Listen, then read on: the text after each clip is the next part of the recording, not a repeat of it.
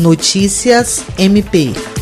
Desde o anúncio dos primeiros casos de coronavírus no Acre, o Ministério Público do Estado do Acre tem realizado uma verdadeira força-tarefa nas cinco regiões do estado, a fim de minimizar os riscos e o avanço da Covid-19. Essa atuação incisiva do órgão vem sendo destaque na imprensa acriana. A Procuradora-Geral de Justiça, Cátia Rejane de Araújo Rodrigues, foi convidada pela Radiodifusora Acriana, que possui 12 rádios em cadeia, e pela Rede Amazônica, filiada da Rede Globo do Estado do Acre, para falar sobre a atuação do MPAC nos últimos dois meses. O MP do Acre tem desenvolvido uma série de campanhas educativas, comunicados à população através de suas redes sociais e pela imprensa local, alertando sobre a importância do isolamento social. O MPAC segue fiscalizando ações em todas as searas, objetivando elevar a taxa de isolamento social e diminuir o crescimento de casos na região. Em Rio Branco, a PGJ reforçou a equipe da Promotoria de Defesa da Saúde